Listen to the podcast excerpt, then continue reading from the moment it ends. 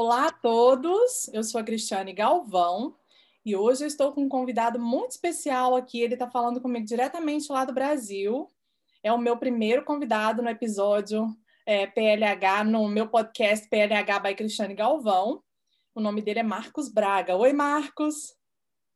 Oi, Cristiane, tudo bem? Tudo bem, e você?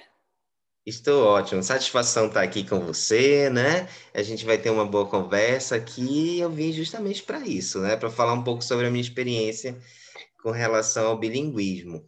Nossa, estou muito feliz. Eu fiquei muito interessada em conversar com você, porque eu sei que é uma tendência agora, não só no Brasil, mas em outros países, né, os, pra, os pais criarem as crianças bilíngues.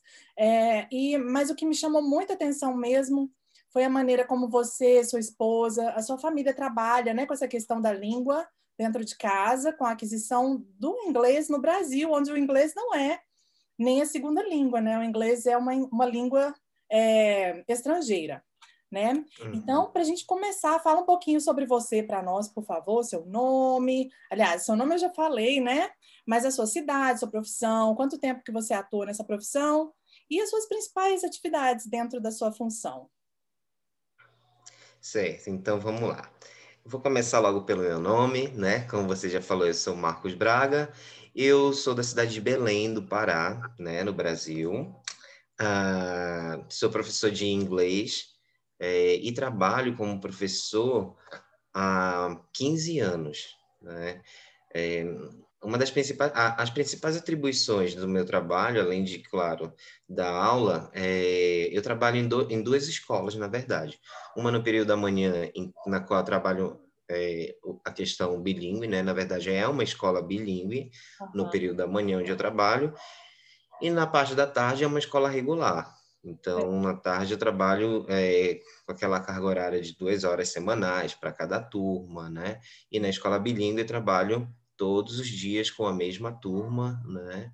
E, assim, dentre as principais atribuições do meu trabalho é justamente a, o planejamento de atividade, planejamento de aula, é, projetos, né? E trabalho também a questão de fazer com que o aluno ele possa utilizar o idioma de maneira mais natural possível.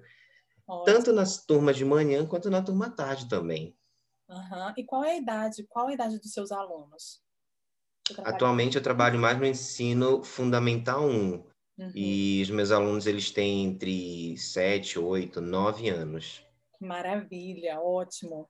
Então, me conta um pouquinho, né? Conta para todo mundo por que, que você resolveu criar o seu filho bilíngue. E qual era a idade dele quando você começou? Certo, olha só. É...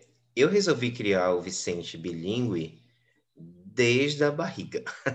Uhum. então, desde quando ele era um bebezinho, né, que estava na barriga da mamãe, a gente já tinha umas conversinhas em inglês. Eu já colocava musiquinha para ele em inglês para ele escutar. Legal. E eu pensei em criá-lo no modo bilíngue, né? Resolvi, resolvi criar o meu filho bilíngue porque ele assim, sendo professor de inglês, né, a gente tenta unir o útil ao agradável. Uhum. então eu pensei, ah, por que, que, por que não é, conversar, por que não brincar, por que não é, fazer a utilização desta segunda língua para criar o meu filho? Então, aqui em casa, a gente utiliza os dois, tanto português quanto inglês, uhum. mas normalmente o meu filho ele me tem como referência na, no, no, inglês e tem a mãe dele como referência no português. Uhum. Mas ela também fala com ele em inglês de vez em quando, eu falo com ele de vez em quando também, eu em português, desculpa, uhum. com ele de vez em quando. E assim, é uma fluência que acontece de modo bem natural aqui em casa. É uhum. bem legal essa, esse, esse, essa, essa conexão que a gente tem com o nosso filho através das duas línguas. Isso é maravilhoso, né? E, uma, e eu estava assistindo um dos vídeos seus, né, lá na página, que no Instagram, né, no Papai Bilingue, que eu achei incrível como você pergunta para ele em inglês e ele, às vezes ele não responde em inglês, mas tá claro que ele entendeu, né? E uhum. ele responde em português e às vezes você conversando com ele em português e ele responde em inglês, assim, a coisa mais linda. Então, assim, é tão interessante, tão bonito essa transição dele, né, nas duas línguas. Uhum. Fica bem claro que uhum. ele é uma uhum. criança bilíngue mesmo, né, e que você respeita aquele tempo dele também, que eu acho achei o máximo, assim, porque você pergunta se ele respondeu em inglês, tudo bem, se ele respondeu em português, tudo bem, né, e é uma, um processo bem natural, né. Isso, eu não deixo que a, o, o, o, idioma, a língua que ele esteja, esteja utilizando interfira na, na, nossa, na nossa conexão, no que nós estamos fazendo naquele momento. Então, não fica aquela questão pesada de eu ter que ficar cobrando ele sobre a utilização de um idioma ou vice-versa, entendeu? Uhum. Então, é muito bacana esse daí. Maravilhoso isso, muito bom. E durante todo esse processo, né, que a gente sabe, eu também crio a minha filha bilíngue, mas no meu caso aqui é o português como segunda língua, né, o português como língua de herança. Uhum. Tem muitos desafios e muitas vezes assim tem aquela aquele momento em que a gente até escuta de outras pessoas, né, que ah, mas como por que, que você faz isso ao invés de fazer aquilo? Tem aquelas sugestões, né, que vêm de outras pessoas, que eu acho assim interessante até ter essa essa participação de outras pessoas e as dicas e tudo, mas assim, a gente que está ali no processo sabe dos desafios, né? Eu passei por vários e ainda passo, e sei que vou passar por outros também, porque a cada fase da criança, os desafios vão acontecendo de maneiras diferentes, né? Quais seriam, assim, quais seriam né, os desafios que você tem enfrentado? O que, que você gostaria de compartilhar com as pessoas com relação a isso? Sim. Certo, olha só.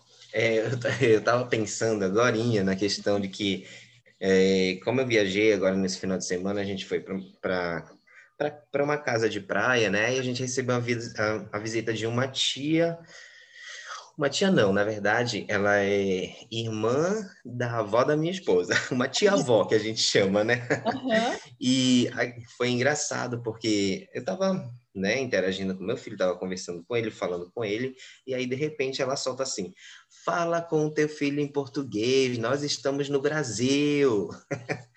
e aí, né, a gente fica sem ação, assim, pensando: será que eu respondo? Será que eu não respondo, né? Exato. Será que ela vai entender, né, minha, o meu propósito e tudo mais, o meu objetivo? Enfim. Uh, então, dificilmente acontece, sabe? Principalmente porque Uh, nós, as pessoas da minha família elas já estão cientes de como a gente cria o Vicente, elas têm confiança é, no nosso modo de criar, né? não somente pela questão da língua, mas também pela, pelo tipo de educação que a gente dá para o nosso filho de fato. Uhum. É, mas de vez em quando, né, uma vez ou outra, por exemplo, esse fato, né, uma pessoa que está de fora, normalmente não, pessoas de fora julgam mais Uhum. Né? Então, normalmente a gente tenta relevar. Então, depois ela viu que, ué, ele está falando em português e o filho está respondendo em. Desculpa, ele está perguntando em inglês e o filho está respondendo em inglês. Então, eles estão se comunicando. Então, então ela, ela conseguiu perceber, eu acredito, uhum. que estava tendo um propósito de falar em inglês com ele, e depois ele virava para ela e falava em português com ela, e vice-versa. Então, era, nossa, assim, ela viu e ficou depois normalmente essa, essa é um, esse é um dos pontos, né, que a gente alcança com isso. As pessoas ficam, meu Deus, ele consegue entender, ele está falando em inglês também, uhum. ele se comunica muito bem em português, e então a gente nem precisa responder às vezes, sabe? A pessoa vê que realmente é, é, acontece, está é, tá surtindo efeito, vamos dizer assim, Exato. né? E fica, fica, fica, fica essa sendo a resposta. Maravilha, nossa, muito bom. É bom pensar nisso, né? Porque a gente, é, eu não sei, porque eu não estou aí no Brasil, mas eu imagino que algumas pessoas pensem assim, mas por quê, né? É, então, é, o uhum. mesmo acontece aqui também, assim, por mais que o, que o país seja diversificado, tenha essa multiculturalidade, tudo, muitas vezes eu, eu, eu me vejo, assim, conversando com a minha filha em português e sei que tem pessoas que, algumas pessoas falam, nossa, que língua é essa que você está falando? Aí eu falo português, nossa, é bonito. Outras pessoas já olham assim, já não, tem gente que não, não é acostumada e não gosta, mas tudo bem, né? Então, assim, é só, era só para compartilhar essa parte também dos, do desafio e da questão da aceitação das pessoas que uhum. estão ao uhum. redor. Maravilha, obrigada.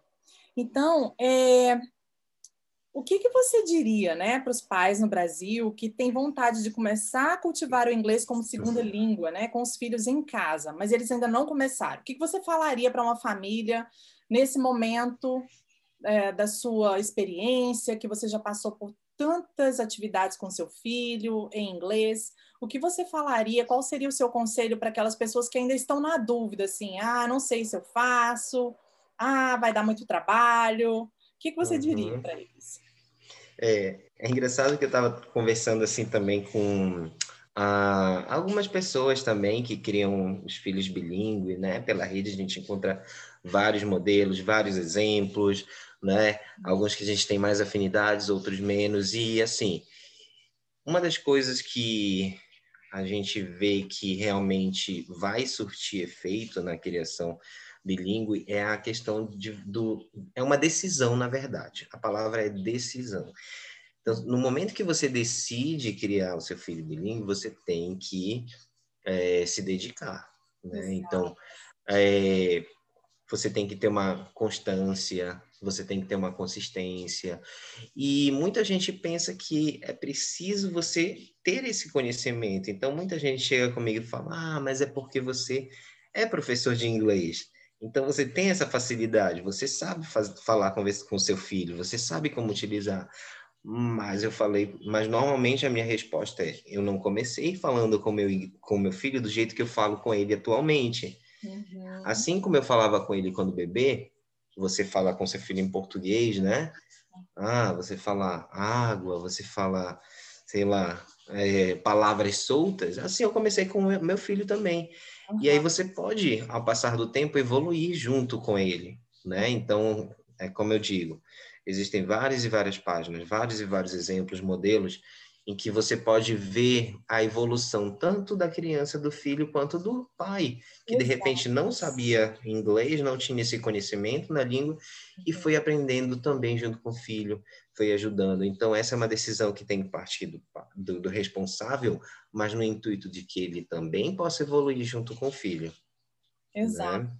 Eu adoro que você traz essa questão da palavra decisão, né? A decisão é o primeiro passo, né?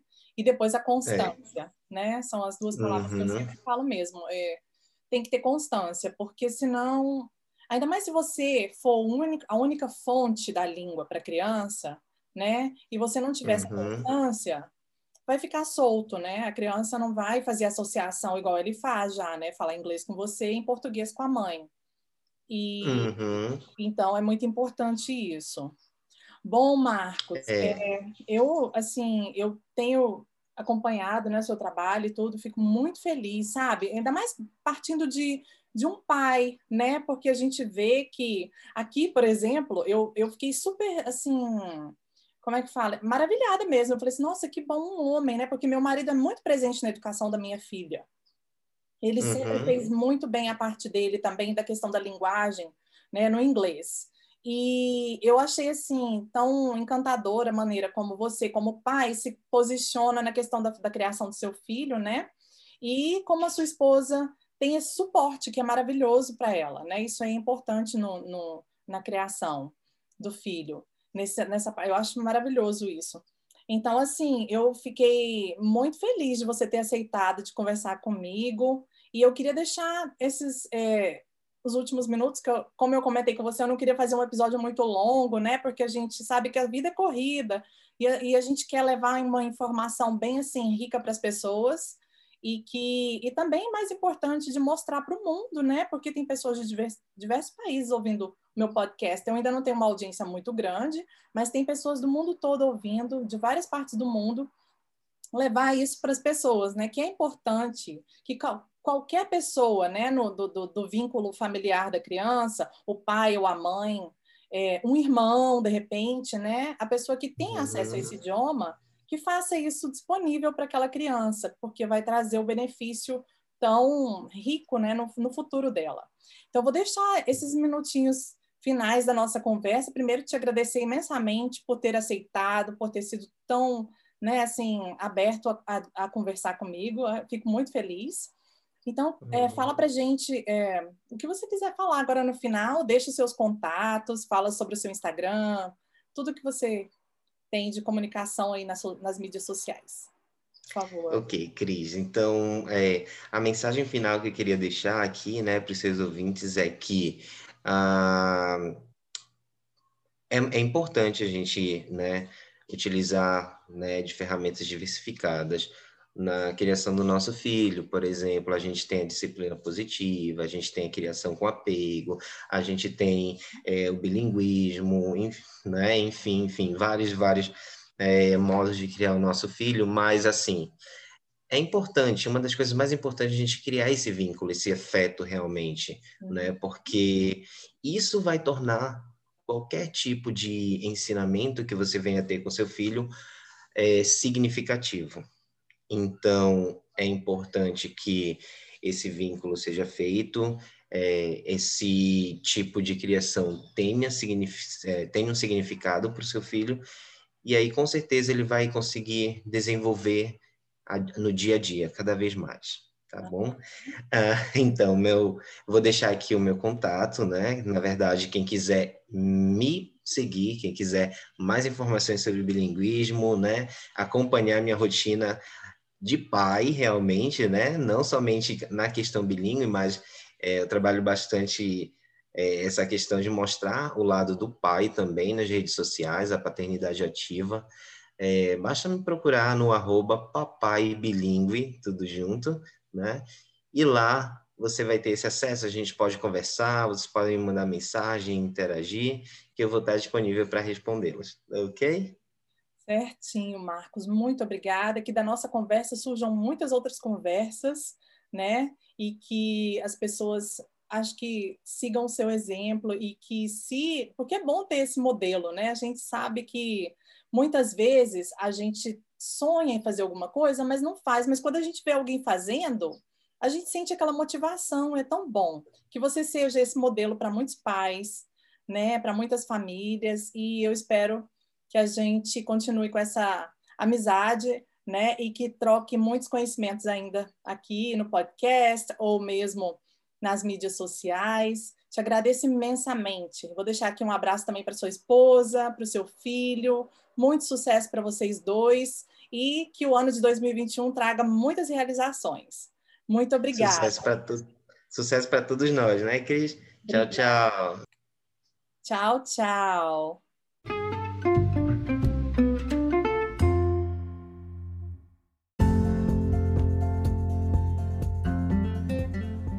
E se você é um pai ou uma mãe que também é educador e mora ao redor do mundo, em qualquer lugar do mundo, e está criando uma criança bilíngue, gostaria de ser entrevistado por mim?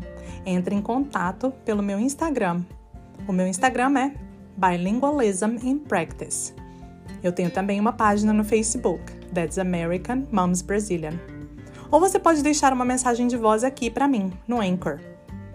Obrigada!